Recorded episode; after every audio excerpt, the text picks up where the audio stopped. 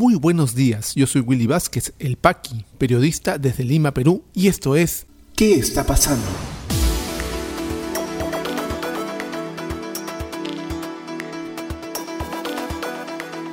Estas son las noticias de hoy, jueves 15 de julio de 2021. Presidente Francisco Sagasti, no veo que haya motivo sustantivo para cuestionar a organismos electorales. Situación de Guillermo Bermejo se complica. Otro testigo identificó a congresista electo como visitante de campamento terrorista.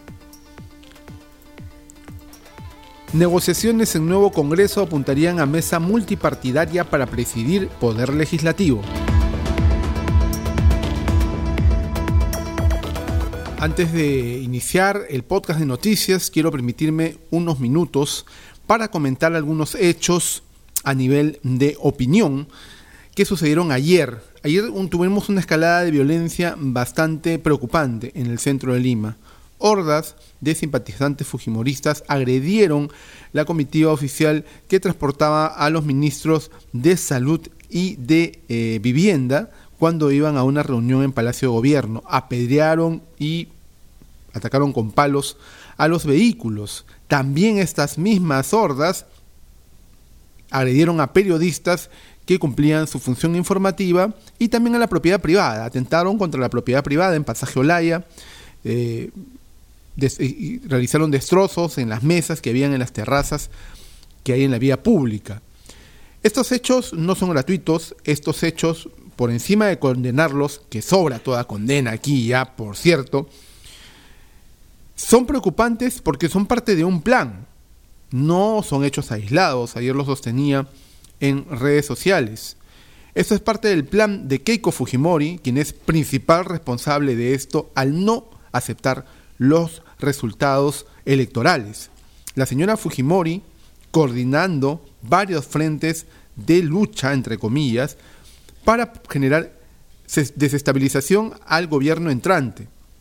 No solo en la parte legal, digamos, administrativa, con las apelaciones a los fallos de los jurados electorales especiales y luego a la proclamación de Pedro Castillo en el Jurado Nacional de Elecciones, sino también políticamente. Su bancada está generando también, la bancada que está entrando de Fuerza Popular al Congreso, está generando alianzas con otras facciones de la derecha más conservadora para comenzar a atacar también desde el Congreso al nuevo gobierno. Y el clima de desestabilización se plantea también en las calles.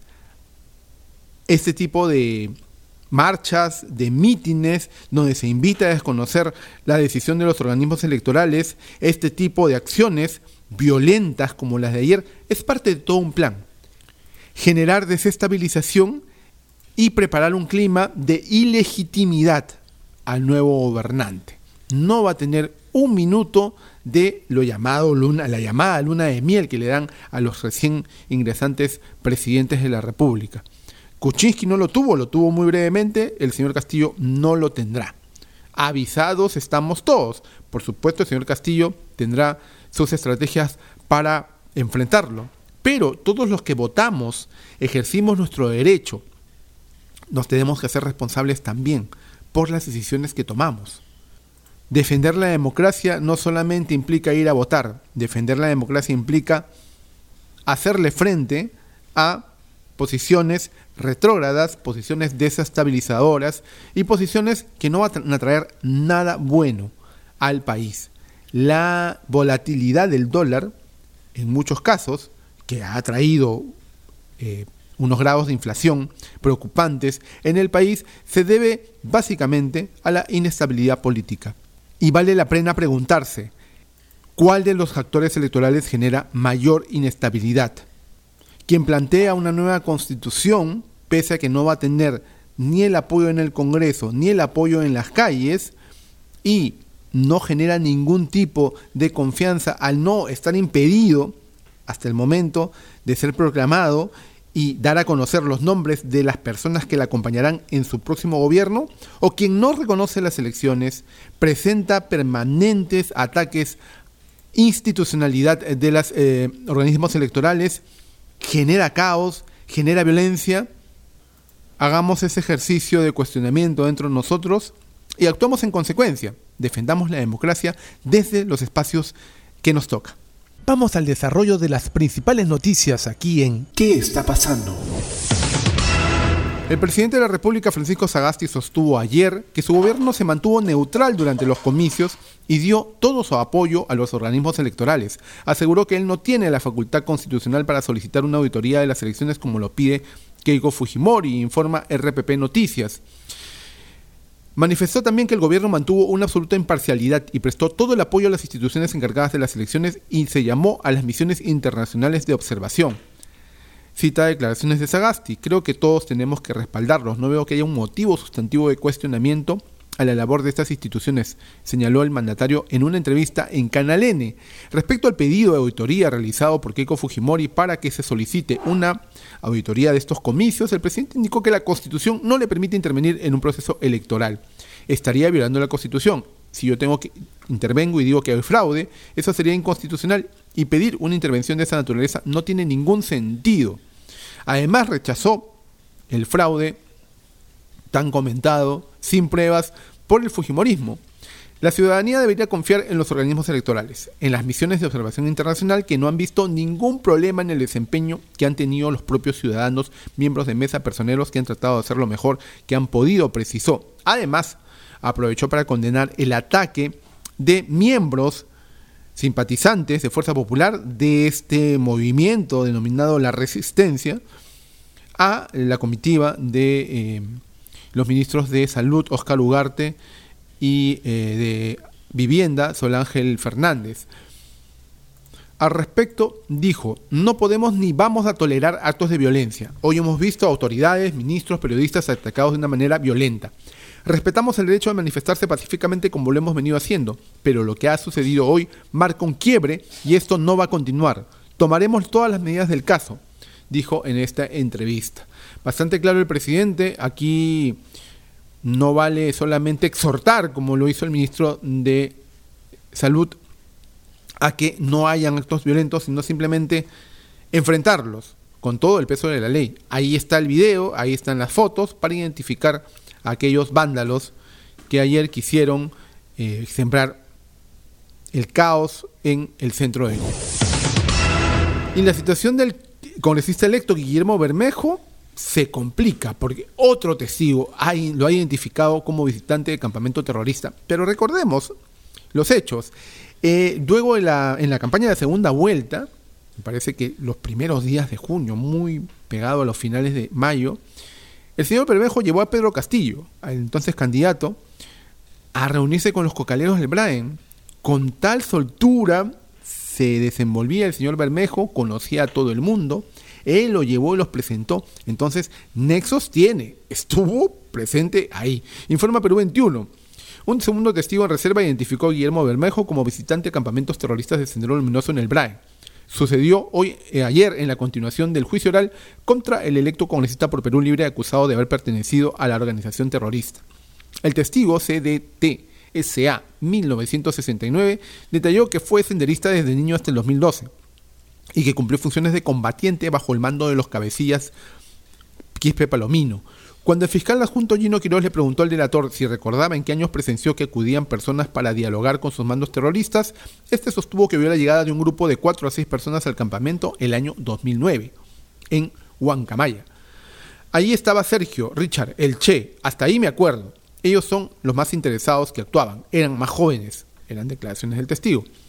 Declaró ante eh, la segunda sala penal superior nacional transitoria. Quiroz además le consultó si sabía el nombre del apodado como el Che a lo que este respondió que supo su identidad posteriormente cuando la policía lo interrogó con fotografías de Bermejo en mano.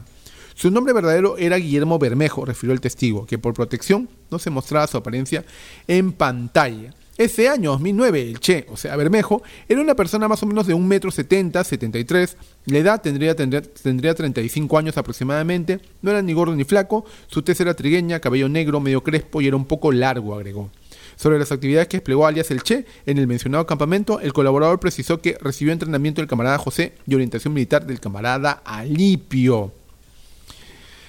La semana pasada, la testigo, otra 1FP 3022, manifestó que trasladó al electo parlamentario al campamento terrorista de Huachinapata en el BRAE.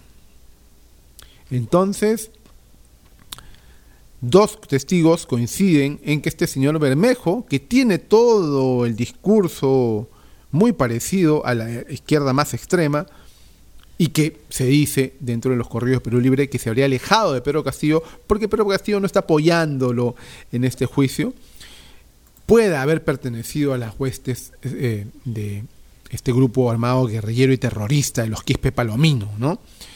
Veremos pues cómo sigue avanzando este tema. Recordemos que es el señor Bermejo es congresista electo, es decir, tiene inmunidad parlamentaria, así que tenemos para rato con este tema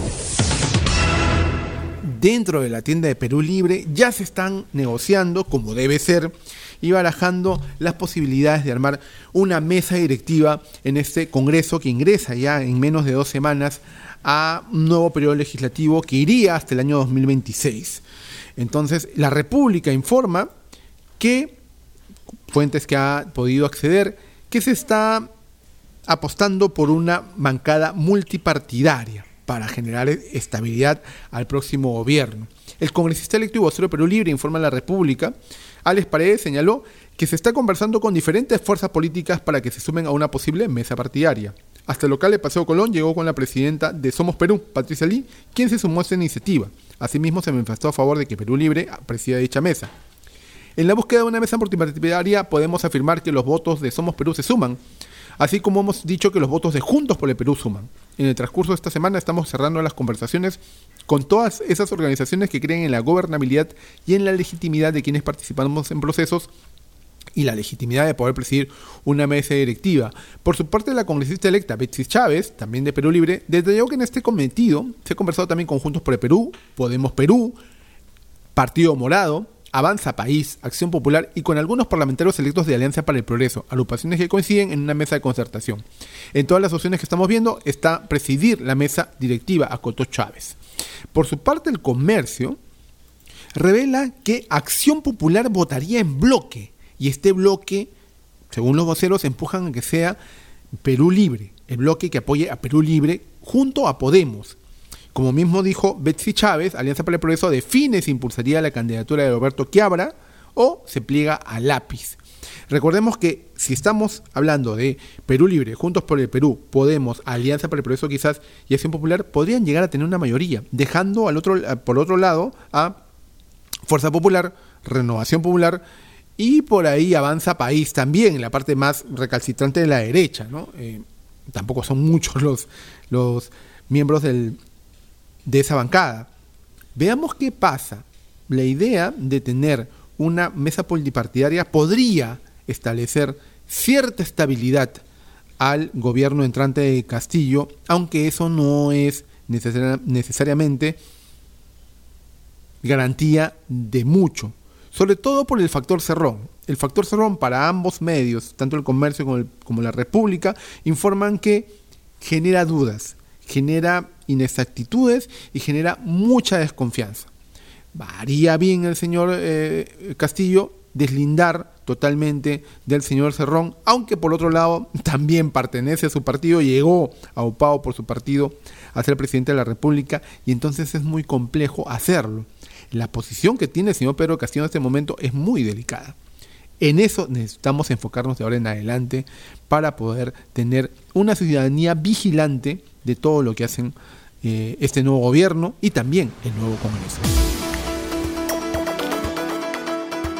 Ya regresamos con mucha más información aquí en ¿Qué está pasando?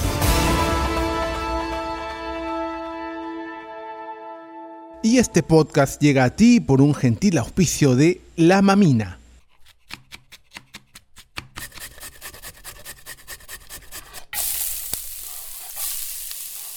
Estos sonidos son el punto de partida de una deliciosa experiencia.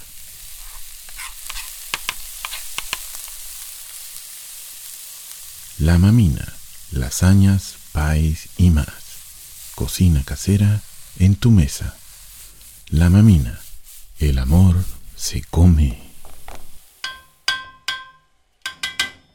Delivery gratis San Miguel, Magdalena, Jesús María, Pueblo Libre. Para otros distritos, consultar tarifa de reparto. Llámanos al 910-833-575. Continuamos con mucha más información aquí en ¿Qué está pasando? ¿Qué está pasando en la economía? Debido a subida de precios de insumos a nivel internacional y volatilidad del dólar, alimentos se encarecen en los mercados de la capital. Ministerio de Economía y Finanzas sugiere que el presupuesto para el año 2022 se incremente en solo 5%. Según Osiner Ming, desabastecimiento de GLP se debe a oleajes anómalos que impiden desembarque de insumo. ¿Qué está pasando en las regiones? En Lambayeques se reportan más de 4.000 pescadores perjudicados por oleajes anómalos. Asociación de Pescadores de Puerto Eten informó que muchos han optado por trabajar en otras actividades. En Huánuco, Contraloría intervendrá gobierno regional y municipios para aminorar los perjuicios de la corrupción. En Cajamarca, gobierno regional prioriza la recuperación del turismo para reactivar la economía en la región. COVID-19 en el Perú. La situación actual de la enfermedad en el país, según los datos del Ministerio de Salud, es la siguiente. A la fecha son 2.085.883 casos confirmados, con 1.052 casos las últimas 24 horas y 69 fallecidos. Se han dado de alta a 2.050.138 personas, continúan hospitalizadas 8.154, lamentablemente han fallecido 194.752 peruanos y avanza la campaña de vacunación con un total de dosis administradas entre primera y segunda dosis de 9.871.539.